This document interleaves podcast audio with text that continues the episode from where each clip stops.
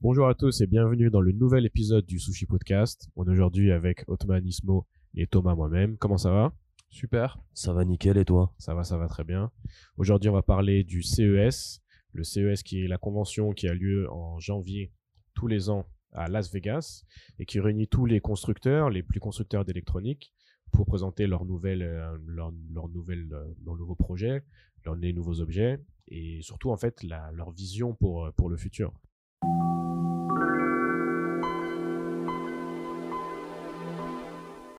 Est-ce que euh, vous, vous avez, euh, vous avez suivi un peu cet événement? Ouais, bah écoute, on est dans, on est dans le secteur, on, on travaille, on kiffe. Euh, CES, pour ceux déjà qui sont pas au courant, c'est le Consumer Electronic Show. Euh, il s'est terminé bah, là, hier, avant-hier. Toute la semaine, on a essayé de suivre un peu les faits les plus intéressants. Donc, comme tu as dit, c'est souvent les constructeurs qui viennent présenter leur vision du futur, de leurs produits, etc.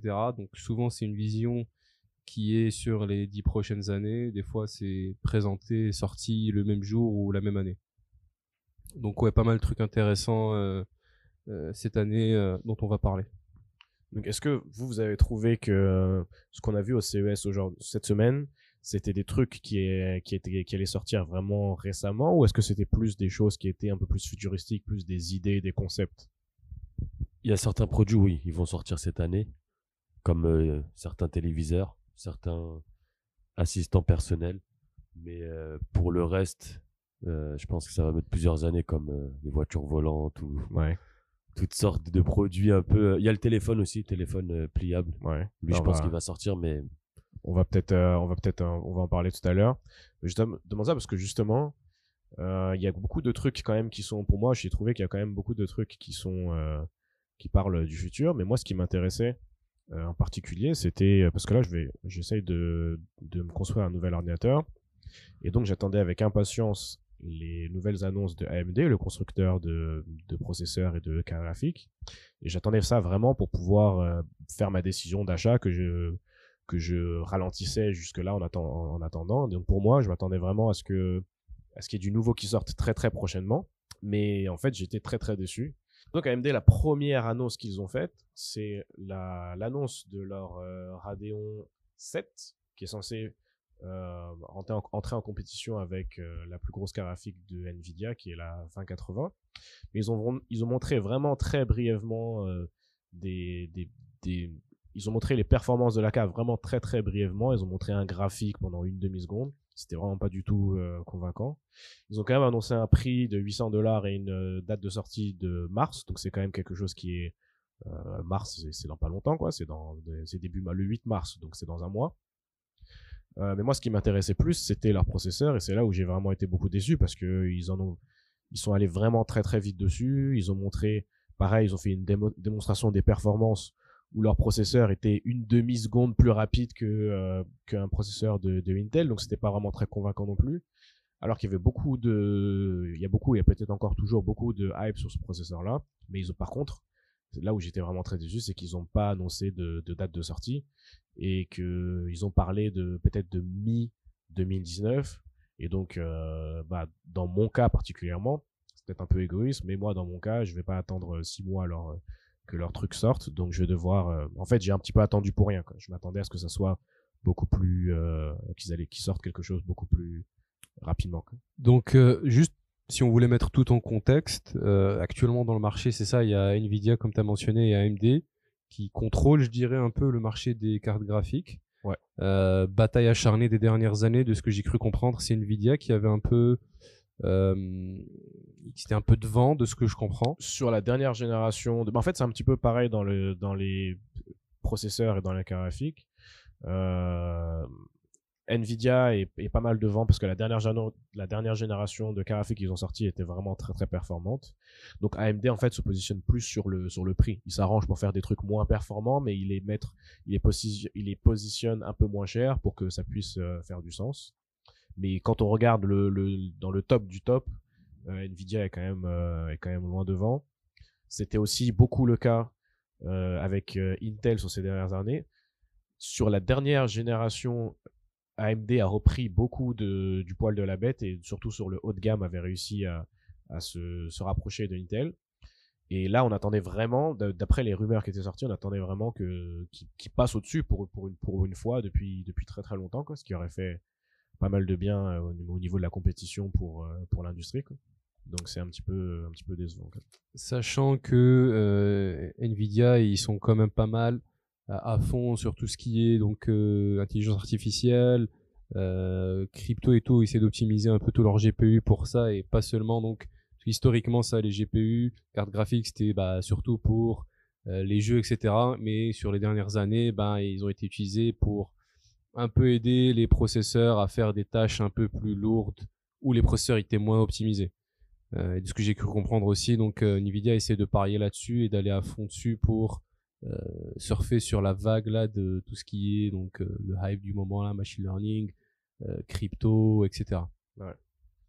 Et, euh, et ouais, justement, comme tu parles de, de Nvidia, de temps en temps, je regarde les conférences de Nvidia aussi, et elles sont, enfin, c'est clair que c'est pas pour tout le monde, mais c'est quand même beaucoup plus intéressant. Ils font beaucoup de démonstrations, ils montrent des, des avancées au niveau des graphismes, etc. Là, dans la conférence AMD, c'était ennuyeux, c'était vraiment, euh, j'ai- rarement vu une conférence autant aussi ennuyeuse euh, que ça. Quoi. Ils montraient vraiment rien d'intéressant. Euh, la, CEO, elle faisait que parler de, de comme s'il était en train de sauver le monde et les petits enfants, et- etc. C'était vraiment, ça m'a vraiment saoulé. Et donc, euh, pour que j'arrête de me, plaindre un petit peu et qu'on passe euh, à autre chose, euh, ce qui m'a saoulé aussi, c'est voir tous les trucs, tous les produits qui sont présentés au CS, qui sont présentés comme des produits, mais qui ne le sont pas vraiment parce que c'est des prototypes ou des choses comme ça. Et pour donner un exemple assez concret, c'est le fameux téléphone pliable. Et donc, Ismo, il me semblait que toi, c'était vraiment ton, ton coup de cœur du, du, du, Non. du salon. C'est- pas le coup de cœur, mais c'est euh, la vraie, euh, le vrai changement au niveau téléphonie. Enfin, c'était la seule marque qui a proposé un changement au niveau du téléphone vrai. cette année.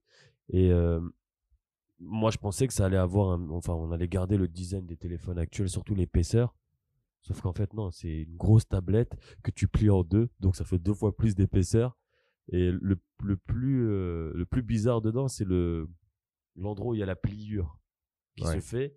Oui, un gros Il y a un- hin- un hinge, le, un, un gros, euh, un gros truc qui dépasse dégueulasse. qui Bref, voilà avec des pliures qui donnent Et il y a de l'impression que l'esp- c'est faux et il y a de l'espace entre les deux écrans Ouais, fermés exact. à l'intérieur. voilà Euh, Et donc, euh, Bendé là, plier le, le téléphone ou tablette, je sais pas comment on peut l'appeler. non en fait l'appareil il s'appelle je- Flex Pay ou Flex Pay tu vois c'est Flex et P A I à la fin à la fin donc moi je dirais Flex Flex Pay. Tu vois Flex Pay. Et en, en gros c'est ça c'est euh, ouvert il fait 7 euh, c'est une tab- c'est mi tablette mi téléphone et c'est un écran de 7.8 pouces. C'est sous Android et le prix c'est enfin il donne un prix c'est 1300 dollars US et c'est pas c'est pas pour tout le monde. C'est un téléphone qui va être plus réservé pour des développeurs. Moi, J'imagine que- ça, c'est parce qu'au début, il va falloir que Android déjà s'adapte à gérer euh, ce, ce concept. parce que c'est ça Donc, tu vas ouais. Tu plies un téléphone, donc tu as la bordure qui est sur le côté, tu as tes doigts qui touchent l'arrière de l'écran. Ouais.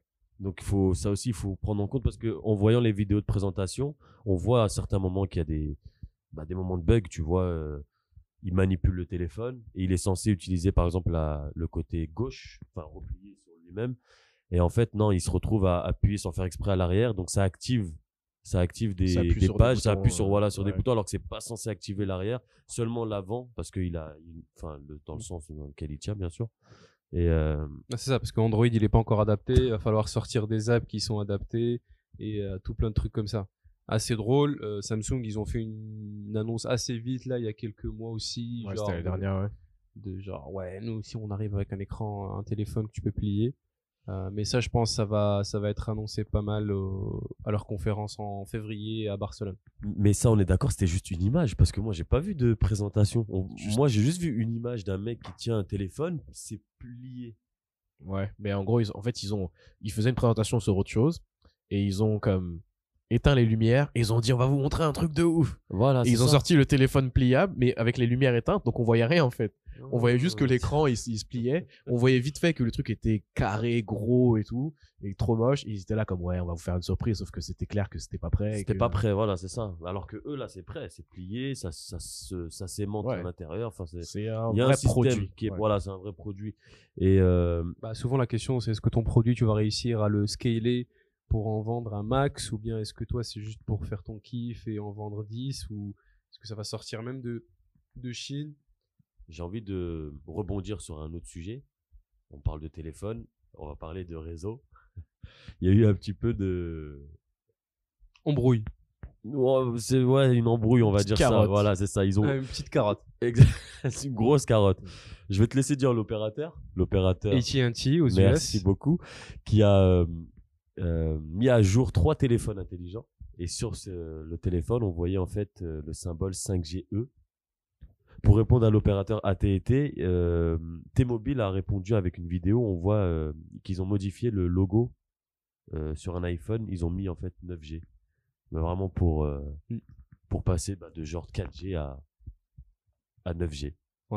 En fait, ce qui se passe là en ce moment, c'est il y a pas mal de batailles un peu partout dans le monde sur le, le futur des, des réseaux mobiles et euh, là, on s'approche un peu de la fin du cycle de la 4G LTE et tout le monde est en train d'essayer de- d'avancer, de, faire genre euh, on est on est là, on est présent, on a déjà le, futur euh, chez nous, donc venez.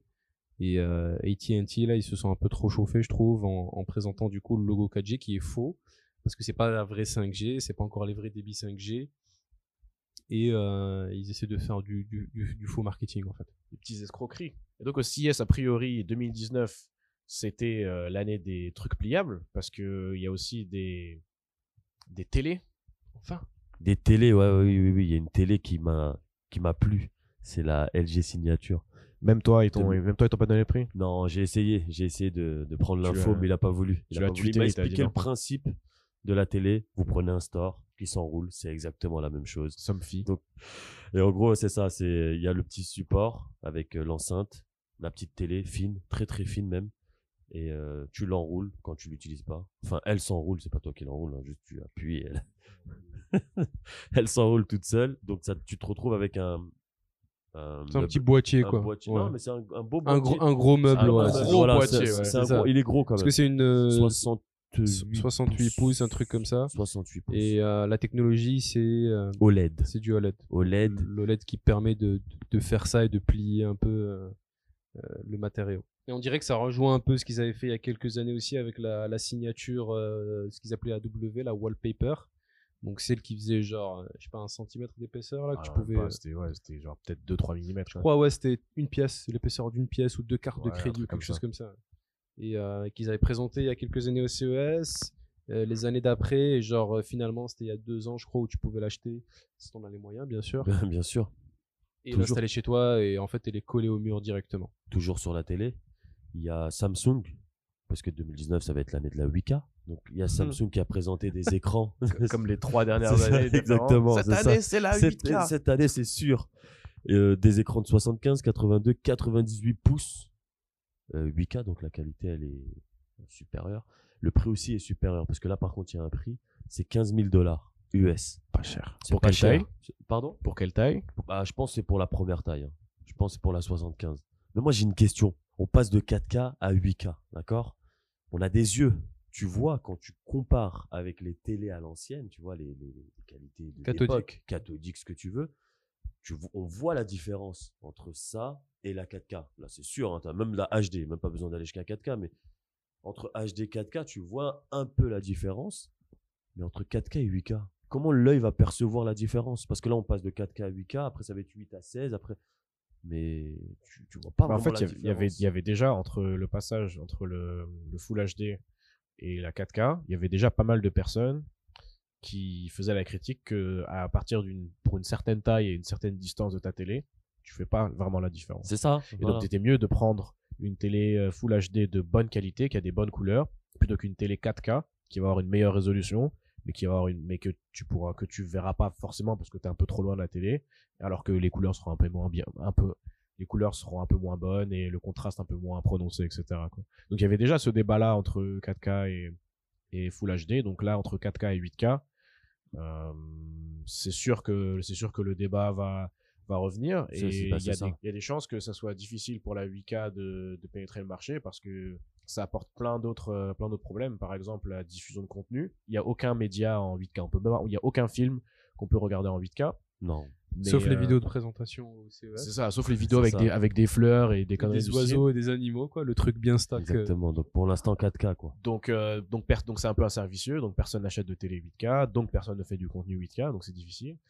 Et donc, et c'est aussi difficile au niveau de la production parce que ça veut dire qu'il faut changer les caméras, etc. Donc c'est compliqué. Et c'est aussi difficile au niveau de la distribution parce que déjà il faut une grosse connexion pour pouvoir streamer de la 4K par exemple sur Netflix et pour 8K bah, c'est quatre fois pire. Et donc en fait il y a tellement de problèmes que il y a des chances qu'en fait la, la 8K décolle jamais quoi. Ça se peut qu'au bout d'un moment ça, ça devrait finir par arriver, mais il y a des chances que ça mette vraiment beaucoup de temps. Quoi. Parce que ça Bah, apporte c'est comme la, la d'avantages. 4K, ça a pris du temps pour qu'il y ait du contenu, etc. Même si personnellement, moi, en quoi je crois plus, c'est la guerre des pixels, etc. Là, c'est un peu le, passé. Moi, pour moi, c'est plus les, couleurs, euh, le rendu, donc sur la télé, avec la 4K. Donc, en gros, ça serait euh, les, grâce aux technologies comme l'HDR ou euh, le Dolby Vision qui font que, genre, en gros, sur ta télé 4K ou même, même pas besoin 4K, le- les couleurs soient beaucoup plus naturelles et beaucoup plus riches. Et c'est ça pour moi qui fait que genre l'expérience sur la télévision est meilleure par rapport à genre à une autre télé, plutôt que genre juste un, un combat de, de pixels 4K, 8K, 20K, etc. En parlant de télévision, il y a aussi une nouveauté que Samsung a présentée, c'est euh, micro LED. Je sais pas si ça vous Ouais, parle. les nouvelles télés avec technologie euh, micro LED. C'est ça. Pour essayer de miser un peu sur le, le futur. Donc c'est drôle parce que ça me rappelle un peu, il y a plusieurs années aussi, tout l'engouement qu'il y avait quand genre LG était en train de présenter les premières télés euh, avec euh, la technologie OLED. Euh, Il y, a, il y a pas mal, à, il y a un petit cours d'histoire, je pense que Thomas Ouais. peut nous fournir là-dessus sur euh, tous ces formats. le cours d'histoire de la télévision avec Thomas. Euh, non, en fait, la- les, en fait, les différences entre les, les- les technologies, euh, à la base, il y avait le- les télés LCD, qui sont parfois appelés des écrans LED, parce que le, le rétroéclairage, donc le, la, Le panneau lumineux. le panneau lumineux qui est derrière le LCD est fait avec des LED. Et donc ça, c'était pour par opposition à ceux qui étaient encore avant, euh, qui eux étaient beaucoup plus, un peu plus, euh, beaucoup plus épais. quoi. Donc les, les écrans LCD LED étaient plus fins. Ensuite, on a eu euh, les écrans OLED qui sont beaucoup plus popu- populaires en ce moment. La différence, c'est qu'en fait, chaque pixel de la télé est éclairé par lui-même. Donc il n'y a pas une grosse lumière derrière la télé, c'est chaque pixel qui émet sa propre lumière. Et ça fait qu'en fait, quand on éteint euh, un pixel, il émet pas de lumière, et quand on l'allume, il émet beaucoup de lumière. Et donc ça fait une grosse différence entre le noir et le, et le blanc. Alors que dans les LCD, la lumière qui est derrière le LCD, elle est tout le temps allumée. Donc même quand le pixel est noir, et ben il est un petit peu gris parce que euh, parce que là il y a, il y a la lumière derrière. Bah, L'expérience assez drôle, c'est genre si t'as une télé LCD qui a un écran noir et que t'éteins toutes les lumières, tu vois quand même la, télé quoi. Mais euh, une télé OLED normalement, bah c'est ça. Si genre c'est un écran tout noir, tu éteins toutes les lumières, tu, tu fais rien. C'est ça. Et c'est ça qui fait que les contrastes sur les télé OLED sont, sont vraiment meilleurs, que la différence de, de couleur entre les, les, les, en- les endroits vraiment très clairs et vraiment très sombres, ça fait une, une grosse différence. Et donc, euh, on arrive aujourd'hui au micro LED. Et donc là, le micro LED, c'est un peu le même concept que le OLED, c'est-à-dire que chaque pixel émet sa propre lumière, sauf que au lieu d'avoir euh, un pixel qui est OLED, donc OLED c'est euh, une technologie euh, Organic LED. c'est ça, ça s'appelle Organic LED, mais c'est c'est pas vraiment une vraie LED, c'est une, une technologie qui est différente de la, la LED qu'on connaît, qui est la petite lumière qui s'allume. Là, les micro LED, c'est comme une LED comme on connaît, qui sont qu'on voit un peu partout, dans votre micro dans votre euh, n'importe quoi. Euh, sauf qu'elle est miniaturisée euh, dans la taille d'un pixel et, euh, et donc l'avantage que ça a par rapport euh, à l'OLED, c'est que on garde tous les mêmes tous les mêmes avantages que le que le OLED, mais on perd les on n'a plus les mêmes inconvénients. Un des problèmes de la technologie du OLED, c'était le fait que quand une image restait statique trop longtemps, les pixels OLED organiques, ils- pouvaient rester bloqués dans, cette couleur-là. Là, par exemple, que quand on joue à un jeu vidéo et que il y a une barre de vie en haut à droite, et ben et qu'on joue au jeu vidéo pendant 2-3 heures, quand on revient à une image normale, et ben la barre de vie reste toujours affichée parce que les pixels sont bloqués. Quand c'est pas trop trop long, c'est réversible, mais quand c'est quand euh, l'image reste figée très très longtemps, ça peut être irréversible et donc ça peut euh, ça peut bousiller une euh, une télé OLED. Donc il faut faire un peu attention à ça. Et on a plus ce problème-là avec euh, le micro LED. C'est comme une, une grosse avancée. Et euh, deuxième euh, avantage, c'est que euh, les LED peuvent être aussi beaucoup plus brillantes que les que les OLED. Et donc, on va avoir le même contraste, mais on va avoir une luminosité maximum beaucoup plus élevée avec des micro LED. Donc, en bref, le, le micro LED, c'est par rapport à ce qu'on voit maintenant, c'est quand même le futur de, de- des, des écrans de, télévision, voire même des écrans de. Il y a des chances qu'on trouve, retrouve ça dans les téléphones et dans les tablettes, etc. Euh, pour l'instant, c'est vraiment la meilleure technologie qui existe, mais c'est juste que c'est vraiment Le très prix. très récent. Quoi. Donc évidemment, le prix, pour l'instant, c'est le gros problème. Mais comme le OLED, euh, c'est quelque chose qui va avec le temps Baisser. baisser quoi, et venir devenir euh, abordable. Quoi. Moi, moi, je drop un petit dans 8 ans, on en reparle. En 8 ans, 8K, Ouais. Donc le, le petit prototype là, après ce petit cours d'histoire, c'est donc pour info, ceux qui ont, sont des détenteurs des derniers smartphones, notamment l'iPhone, c'est un écran OLED. Euh, le petit prototype pour maximiser un peu la durée de vie, donc comme il a dit Thomas, le OLED en fait quand c'est des écrans noirs, donc quand c'est un background noir, etc., ça consomme moins vu que c'est éteint. Euh, donc le petit prototype, c'est si vous pouvez, euh, si vous voulez optimiser un peu ou si vous êtes en manque de batterie, ben, si vous mettez en fait des, euh, un arrière-plan sur votre téléphone qui est noir, bah, ça fait que vous pouvez gagner quelques, quelques minutes au niveau de la batterie. Petit prototype de la le journée. petit pro-type. Et donc, en parlant de, de, de Apple, il me semble qu'il y a eu une histoire avec euh, Apple et les télévisions cette année. Ouais, donc euh, moi en gros, ce qui m'a vraiment, euh, je- bah, oui, je dirais choqué, c'est le, le partenariat qui a duré, euh, qui a été annoncé. T'es choqué carrément. Je suis vraiment choqué T'es sous le choc. c'est, tu m'aurais dit il y a trois mois, ouais, euh, bah, peut-être pas à ce point, mais en gros, c'est les deals que Apple a fait avec tous les constructeurs de télé. Donc ça a commencé avec euh, Samsung, je crois que ça a été annoncé le premier jour du CES, où Apple a annoncé donc que euh, sur les euh, prochaines télés, même celles qui sont sorties sur les dernières années, euh, les Smart TV Samsung, il y aura donc l'appli iTunes euh, pour les films et les séries TV. Donc en gros, pour tous ceux qui achètent leurs films et leurs séries en passant par la plateforme d'Apple, vous allez pouvoir donc euh, revoir ces films, même les acheter depuis votre Smart TV euh, Samsung. Pas besoin d'avoir une Apple TV ou quoi. Donc en gros, l'autre gros grosse annonce, c'était euh, le deal fait avec les autres constructeurs, donc Samsung comme on l'a dit, LG, Sony et Vizio, qui vont être donc compatibles avec la technologie euh, AirPlay d'Apple. Euh, ce que ça va faire, c'est que les gens qui ont des iPhones ou des iPads, ils pourront en gros ben, envoyer leur contenu, donc utiliser la technologie AirPlay, et donc envoyer leur musique, leur dupliquer leur écran et l'afficher sur sur la télé, etc. Et, et ça, ça a toujours été limité en fait euh, à l'Apple TV d'Apple. Euh, et ça, je trouve que c'est vraiment vraiment huge comme comme comme news. Et pour en gros euh, encore plus de trucs ouf, c'était l'annonce aussi du support de HomeKit pour ces mêmes constructeurs. Et là, l'autre avantage, c'est que du coup, il y a une intégration des télés avec tout l'écosystème HomeKit d'Apple. Ça fait que, par exemple, avec ton téléphone, tu pourrais allumer ta télé, tu pourrais changer les chaînes, jouer avec le volume, et donc euh, que ton téléphone devienne vraiment ta, ta, ta télécommande. Ton téléphone ou ta télé? C'est quoi le rapport entre HomeKit et les télés? Euh, HomeKit, si tu rajoutes, en gros, bah, HomeKit, c'est la technologie Apple pour tout ce qui est donc domotique à, à la maison. Euh, là, en ce moment, bah, on a les trucs standards, donc les ampoules, euh, les chauffages, des, tout plein de trucs bidons comme ça. Et le fait de rajouter une télé, ça fait que elle rentre aussi dans l'écosystème et tu pourrais dire genre euh, Siri allume la télé, euh, Siri joue euh, tel truc sur ma télé, etc.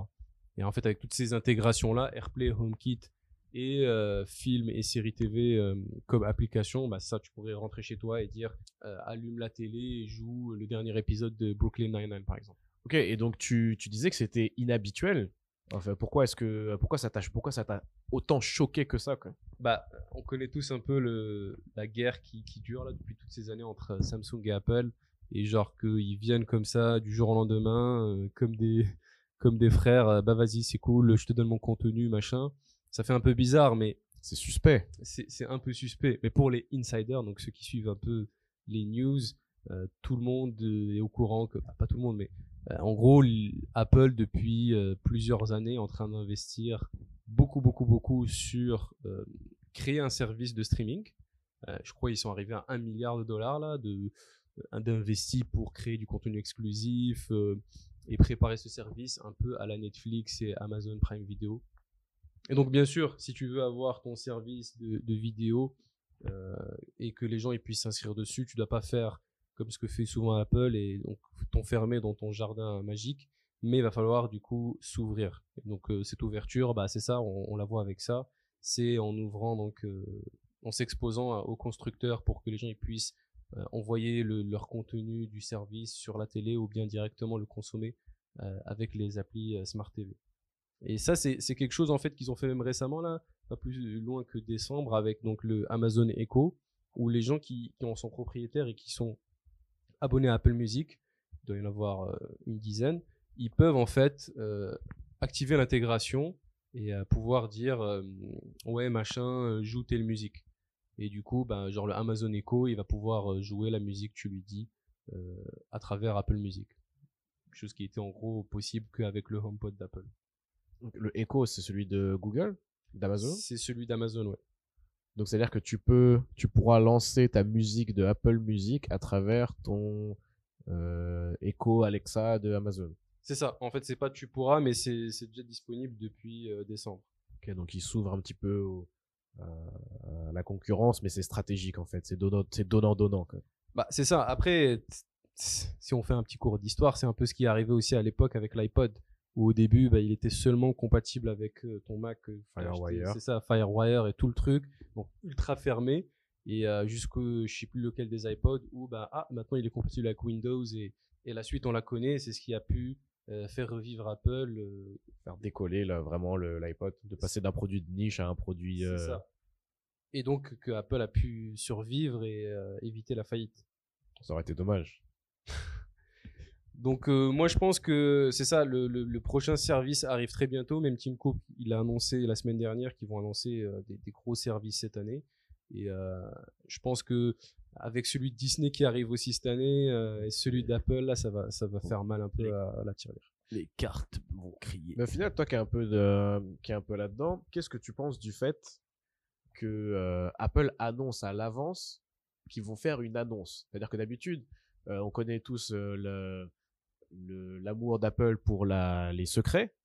Euh, pourquoi est-ce qu'ils diraient à l'avant Bon après, c'est sûr que là, ils ont rien dit de d'extraordinaire. Ils ont dit qu'ils allaient bientôt dire un truc. Pour mettre la pression, c'est Mais, tout. mais d'habitude, ils font ils font pas du tout ça quand. Ouais, ils sont pas mal dans le culte du secret, mais là c'était plus un peu avec euh, les histoires d'argent et de, de, de, de mise au niveau des targets là, de leurs chiffres d'affaires. Donc c'est surtout par rapport à tout le Voilà, pour l'environnement. rassurer un petit peu les, tout le monde en disant ah vous inquiétez pas, on Ouais. prépare des trucs. L'idée c'était ça. Après, bah, les gens qui suivent, ils font 1 plus 1 parce que genre ouais, attends, ils parlent de lancer un service et tout le monde sait que genre ils sont en train de recruter tous les gros producteurs du d'Hollywood. Ils ont tellement de contrats là que tout le monde est en train de voir tous les acteurs qui sont en train de préparer des séries. Je crois qu'il y en a une avec Spielberg, avec tout plein d'acteurs et d'actrices euh, ultra connus d'Hollywood. Donc ça c'est pas quelque chose que tu peux cacher, quelque chose que tu peux développer dans ton petit QG secret à Cupertino sans que personne soit au courant. Non, c'est genre il faut un studio, il faut des producteurs, il faut de l'argent et il faut du temps pour tourner une série. Quoi. Ça pourrait marcher, mais ça peut, ça peut aussi euh, rater, foirer, parce que tu sais, le fait de Non ramener... non, c'est Apple. Non, mais c'est jamais foirer. c'est- pas ça, c'est que. Jamais de la vie. Ouais, mais bon. Sacrilège, si- si- hérésie. Si, si tu réfléchis bien, ça se trouve que, tu vois, j'ai ent- j'ai entendu Steven Spielberg. On connaît euh, l'antécédent de Spielberg, tu n'as pas besoin d'en parler. Mais peut-être que- Multirécidiviste. mais c'est ça le problème, c'est que là, ils lui ont fait, je pense, une demande pour qu'il fasse quelque chose pour la plateforme. Ça se trouve que ça va rien donner, en fait. Parce que voilà, il a peut-être usé tout son, son savoir-faire et tout. Et que là, on lui dit, vas-y, trouve-moi une série, fais-moi quelque chose qui va faire que les gens vont vouloir acheter. euh, Bah, en vrai, le souvent comment ça marche dans ce secteur là, genre je connais pas super bien, mais souvent c'est genre euh, moi j'ai j'ai telle série que je veux faire, c'est qui qui veut financer pour faire ça quoi. Et je sais que par exemple la série de Spielberg, il y avait genre une bataille entre les gros là, Netflix etc. Mais bon Apple ils ont genre ceux qui ont plus de cash sur terre, ils sont venus, ils ont jeté du cash à la gueule, ils ont fait go. Mais ça marche pas tout le temps. Netflix par exemple l'année dernière, elle a gagné le, le, le contrat avec les Obama pour faire euh, leur documentaire ou je sais plus trop quoi. Et euh, Apple aussi était dans, Dans la course. dans la course et. Amazon, etc. Donc là, en gros, il y a tout- tous ces, euh, tous ces, ces producteurs qui sont là et qui sont prêts à investir parce qu'au final, pourquoi tu vas t'abonner à tel ou tel service? Bah, C'est le contenu. quoi. Netflix, ils en sont où ils en sont parce que genre ils ont leurs séries exclusives qu'ils ont produites, etc. Et Amazon, ils arrivent doucement mais sûrement à produire du coup leurs séries. Donc on s'est éloigné un petit peu de, euh, du CES, on est allé à ratisser un petit peu large. Mm. Euh, donc on va s'arrêter là pour aujourd'hui et puis on vous retrouve euh, la semaine prochaine. On vous laisse quelques petits liens dans la description pour pouvoir euh, aller en savoir plus sur les quelques sujets dont on a parlé et on se retrouve la prochaine fois. Yes, à la prochaine.